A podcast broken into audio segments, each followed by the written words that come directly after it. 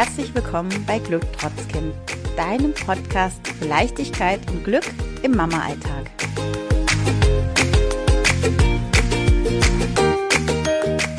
Heute geht es ums Thema Loslassen. Ich bin Olivia von Glück trotz Kind und ich möchte dir heute drei Gründe nennen, warum du ganz getrost loslassen darfst. Was meine ich mit loslassen? Ich meine damit, dass du als Mama so viel Verantwortung trägst. Du hältst so viele Zügel in der Hand und das sind nicht nur der Haushalt, die Kinder, dein Job, deine Ehe oder deine Partnerschaft. Das sind so viele Dinge, die du praktisch verantwortest neu, seit du eben Kinder hast. Und ich möchte dich ermutigen, da ein bisschen loszulassen, Verantwortung abzugeben, sei es deinen Kindern schon ganz früh oder auch deinem Partner oder auch Oma und Opa oder auch der Kinders Kindertagesstätte oder einer Pflegeperson. Genau, und jetzt geht's los. Ich wünsche dir viel Spaß bei der Episode. Jetzt komme ich auf die drei Gründe, warum ich dich davon überzeugen möchte, dass du loslässt. Warum du loslassen darfst. Ich fange jetzt mal mit, den, mit dem ersten Grund an. Der erste Grund ist eigentlich dein Kind selbst. Ich weiß jetzt nicht, wie alt dein Kind ist. Ähm, ich habe selber drei Kinder in unterschiedlichsten Altersstufen. Mein kleinster ist jetzt ein Jahr, meine zweite ist vier und meine, äh, meine große ist jetzt, äh, die wird jetzt sieben im Sommer. Jedes Kind hat so unterschiedliche Phasen und Entwicklungsstufen, die es durchmacht. Wenn ich jetzt mal bei meinem Kleinen schaue, der gut hat jetzt dieses Säuglingsalter überwunden, ähm, der kann jetzt ähm, stehen, kann noch nicht laufen, isst jetzt immer mehr am Familientisch mit, dann ähm, könnte man als Mutter zum Beispiel jetzt sagen, ich gebe ihm selber den Löffel in, Mund, äh, in die Hand und er isst selber. Er lernt das immer mehr. Auch wenn es jetzt mal vorübergehend eine Sauerei ist, lass los, gib ihm den, gib ihm die Verantwortung, gib ihm den Löffel in die Hand. Das ist so ein ganz kleiner Schritt, der manchen schwer fällt, was natürlich gleichzeitig auch wieder eine Sauerei bedeutet. Aber ich sag euch, es lohnt sich, da auch schon früh Verantwortung oder ja, Dinge zu übergeben an euer Kind.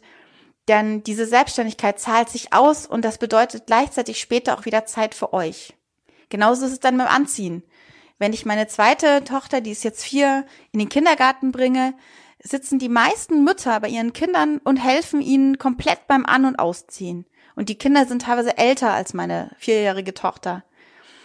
Gut, jetzt habe ich den Vorteil, ich habe meinen Kleinen im Arm und kann gar nicht so viel helfen. Das ist wahrscheinlich ja mein äh, Vorteil in der in der Richtung, weil meine Tochter, die kennt es nicht anders, die zieht sich einfach allein an und aus. Das macht sie aber schon lange und die große auch. Also seit die anderthalb, zwei Jahre sind, haben sie angefangen, sich allein komplett an und auszuziehen. Und wenn das T-Shirt mal verkehrt rum ist, lass los. Es ist nicht wichtig. Das Kind hat sich selber angezogen und es gibt nichts Schöneres, als dieses, diesen Stolz in den Kinderaugen äh, blitzen zu sehen und zu sehen, wie sich das Kind freut darüber. Bei meiner großen Tochter war jetzt das Thema Loslassen, ähm, das ist, dass sie ganz, ja, dass sie allein in die Schule geht. Ähm, wir haben hier eine Straße, die geht zwar ziemlich gerade zur, zur Schule hin. Also sie muss keine Straßen überqueren. Trotzdem fahren da viele Autos und meine Angst war schon da. Und ich habe gedacht, oh Gott, was, ist, was könnte da passieren? Man malt sich dann Sachen aus. Letztendlich habe ich dann so eine Zwischenlösung gefunden. Zwei Freundinnen von ihr oder Bekannte gehen hier die gleiche, den gleichen Weg. Die sind schon in der dritten Klasse. So kann sie zwar alleine ohne mich gehen, aber trotzdem ist sie so gewisserweise ähm, beschützt von diesen älteren Mädels. Also vielleicht gibt's auch manchmal so Zwischenlösungen, aber es geht auch da wieder ums Loslassen. Und da kurz so eine Story dazu. Ähm, wie oft, ich kann, ich weiß gar nicht, wie oft die Direktorin an unserer Grundschule schon Mails oder Elternbriefe verschickt hat, von wegen, bitte, liebe Eltern, geht nicht mit aufs Schulgelände, lasst eure Kinder alleine laufen, sonst funktioniert das Sicherheitskonzept nicht, weil wie sollen die Lehrkräfte denn Fremde von den Eltern unterscheiden? Die kennen ja auch nicht jeden. Ähm, das funktioniert aber nicht. Die Eltern machen das nicht. Die Eltern laufen jeden Morgen wieder in das Tor rein, aufs Schulgelände und noch in die Schule bis zum Klassenzimmer. Und jetzt haben sie in der Schule ein großes Schild aufgestellt mit dem Spruch, Kinderzone, Eltern müssen draußen bleiben. Finde ich lustig, aber ich finde es auch irgendwie schade, dass man solche Mittel braucht, damit die Eltern verstehen, dass sie loslassen müssen. Also es ist ganz wichtig, dass ihr euren Kindern da Vertrauen schenkt, denn ähm, so entwickeln die Kinder Selbstvertrauen und vor allem Selbstwirksamkeit. Selbstwirksamkeit bedeutet, dass sie merken, dass sie es alleine können und nicht uns brauchen. Und das macht sehr viel mit ihrer Psyche, mit ihrer, mit ihrem Bewusstsein und zahlt sich später aus, wenn sie mal alleine einfach bei einem Referat, bei einem im Studium oder im Job oder beim Bewerbungsgespräch vorne sitzen und ganz früh schon die Erfahrung gemacht haben, was sie können und äh, ja Grenzen ausgelotet haben auch oder auch mal Risiken gewagt haben. Wenn ihr jetzt Kinder habt, die zum Beispiel schon im Gymnasium sind ähm, oder schon älter sind, da gibt's natürlich dann andere Themen. Ich kann jetzt nur von Freunden sprechen, die immer wieder ähm, Überlegungen haben, ähm, was können die Kinder schon alleine, dürfen sie alleine mit der S-Bahn fahren, grundsätzlich seht's als positiv, dass sie das wollen. Die wollen ja Flügge werden. Sie wollen aus dem Nest raus. Sie wollen die ersten Flugversuche machen und ihr könnt sie dabei unterstützen. Mit viel Intuition und Gefühl. Aber wichtig ist da immer wieder Schrittchen für Schrittchen loslassen. So, jetzt komme ich zum zweiten Punkt. Und das ist, ähm, das hat viel mit dem Selbstbewusstsein der Kinder zu tun. Auch. Und zwar geht's hier um den Vater.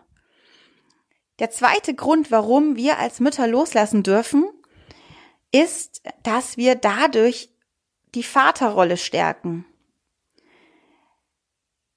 Und zwar ist es nicht nur, also wenn ihr jetzt sagt, ich habe jetzt aber keinen Vater von meinem Kind, aus welchen Gründen auch immer, auch wenn ihr jetzt zum Beispiel ein gleichgeschlechtliches Paar seid, es gibt wahnsinnig, für mich wahnsinnig spannende neue Forschungsergebnisse und Studien zu dem Thema Vaterrolle. Und zwar ähm, hat diese, diese Studien ähm, eine ganz interessante Frau, Anna Machin, ähm, geprägt. Sie selber hat eine ganz schwierige Geburt gehabt mit ihrem Kind und der Vater war danach tief traumatisiert und ist in eine Depression verfallen.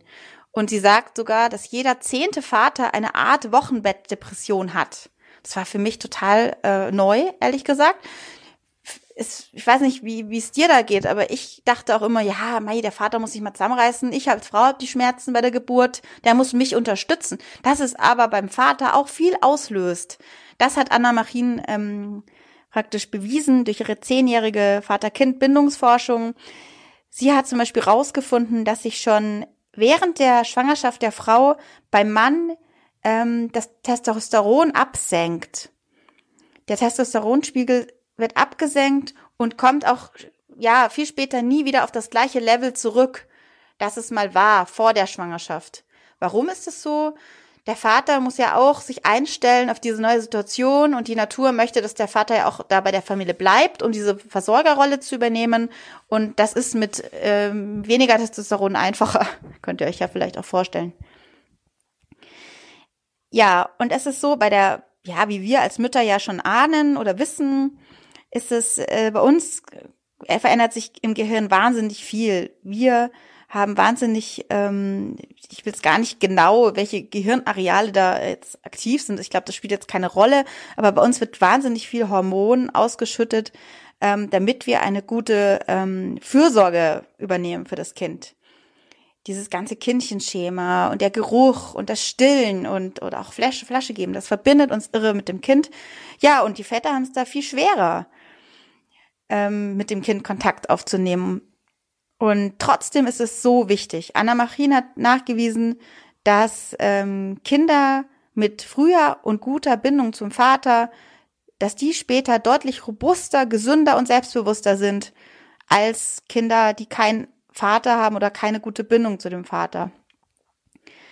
Ja, nun ist es vielleicht so, dass du sagst, ja, das ist ja alles schön und gut, ähm, aber ich will mein Kind einfach nicht dauernd den, dem Vater geben, meinem Mann oder meinem, dem Erzeuger oder dem Vater, wie das bei euch auch immer ist oder bei dir auch immer ist, weil ähm, das ist immer total ähm, anstrengend, wenn das Kind wiederkommt. Das ist, keine Ahnung, sieht vielleicht total dreckverschmiert aus, hat keine Mütze aufgehabt und ähm, ja, wurde nicht, wurde nicht bekümmert dauernd. Aber, ähm, und ich kann das euch auch sagen, von, von Freunden von mir, da fährt der Vater am Abend, äh, am, am Wochenende weg ähm, aufs Land, um Freunde zu treffen und die Kinder bleiben bei der Mama, weil sie sagt, nee, wenn der da weg war mit den Kindern, ist alles aufwendiger und, und schlimmer als vorher und ich habe da mehr Arbeit. Es lohnt sich aber, weil ich habe es ja schon gesagt, äh, Kinder werden dadurch selbstbewusster unter anderem. Und warum das jetzt so ist, dass es oft, ich meine, es gibt bestimmt auch Väter, die anders sind, aber warum ist es so, dass, dass Väter oft anders umgehen als wir? Vielleicht kennt ihr das auch, ihr kommt, oder der Vater kommt abends heim, wenn das noch so klassisch ist bei euch, und rauft erstmal mit den Kindern und ihr denkt euch, na toll, jetzt sind die wieder auf 180, ich hatte die gerade so ruhig und jetzt wollte ich sie ins Bett bringen. Aber das ist so, Anna Marien, die einzige Möglichkeit für die Väter mit den Kindern eine gute Bindung aufzubauen. Weil die müssen ja gegen uns irgendwie konkurrieren. Wir haben ja diese nach innen gerichtete Bindung oder Beziehung mit dem Kind. Also wir schmusen und kuscheln und hören zu und sind einfühlsam. Und die Eltern, ja, wenn der Vater jetzt auch noch so ist, dann ist das eine Konkurrenz und dann wird das schwierig. Darum muss der Vater eine andere Strategie fahren. Und die ist einfach nach außen. Also es ist so eine Art Beziehung nach außen.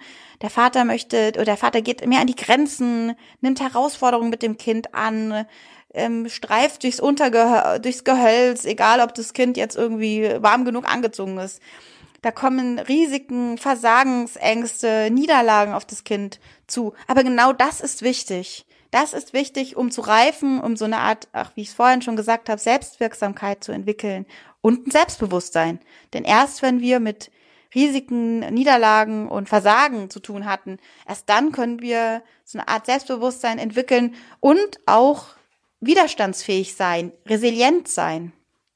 Dazu möchte ich übrigens auch noch mal eine Podcast-Episode machen, warum oder wie wir Resilienz oder Widerstandsfähigkeit aufbauen können. Also, zusammengefasst, mein zweiter Punkt.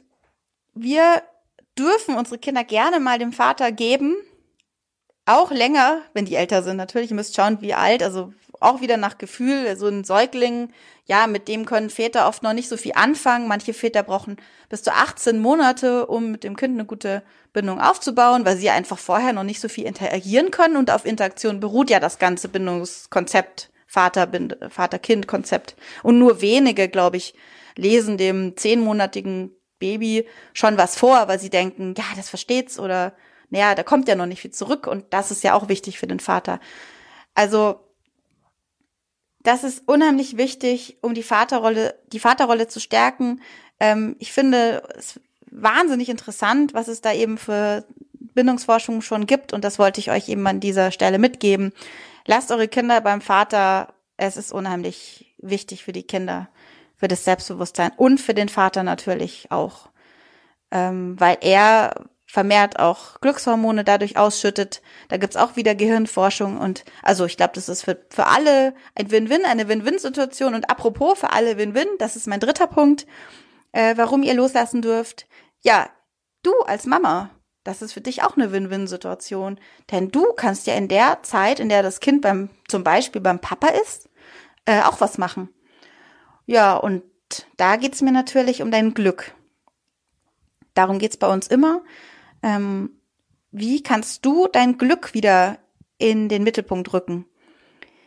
Ähm, neulich habe ich mit meiner Freundin beim Kaffee gehockt und das war für mich übrigens so ein Glücksmoment, alleine mal ohne Kinder, mit der zu quatschen. Und dann habe ich sie so gefragt, und was macht dich jetzt gerade glücklich so? Und dann sagt sie so, ja, voll interessant. Sie hat seit acht Jahre, acht Jahren ist sie Mama, seit acht Jahren hat drei Kinder. Ja, und sie sagt mir so, ja, ähm, neulich war die Oma dann da und sie dachte, ach cool, jetzt kann ich mal wieder meinen Moment leben, ich kann mal wieder was für mich tun. Schnappt, sie schnappt ihr Fitnesszeug und rannte ins Fitnessstudio und da, dort angekommen merkte sie aber, Moment, das hat mich früher zwar glücklich gemacht, jetzt aber nicht mehr. Und sie fand es irgendwie voll öde und hätte viel lieber was anderes gemacht. Also vielleicht seid ihr auch an so einem Punkt.